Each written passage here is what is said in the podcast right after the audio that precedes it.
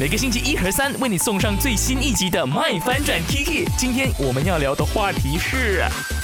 好，我们继续来看看大家呢，放假的时候是否真的有在放假呢？嗯，Vivian 他说，我上个月去台湾是真放假哦，连续两个星期不用管工作，老板都是自己处理完。哦耶！哎，你老板很棒哎，体恤员工，老板加分。再来呢，就是 OK。嗯，这一位朋友他叫做，我每次都不懂他的名字该怎么念。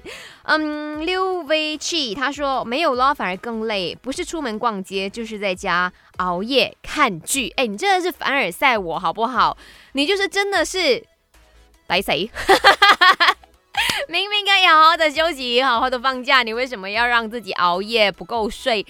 所以有些时候呢，每次讲说，哎，我们去旅游啊。就不要把行程排呃排的太过的满，行程太满，你赶行程在交通上面也很耗时，然后呢，travel 来 travel 去，其实更加的累啦。所以要适当的休息，让它更加的松动一些些的时间安排，其实真的是很重要、很需要的。希望大家放假都能够好好的，然后 enjoy。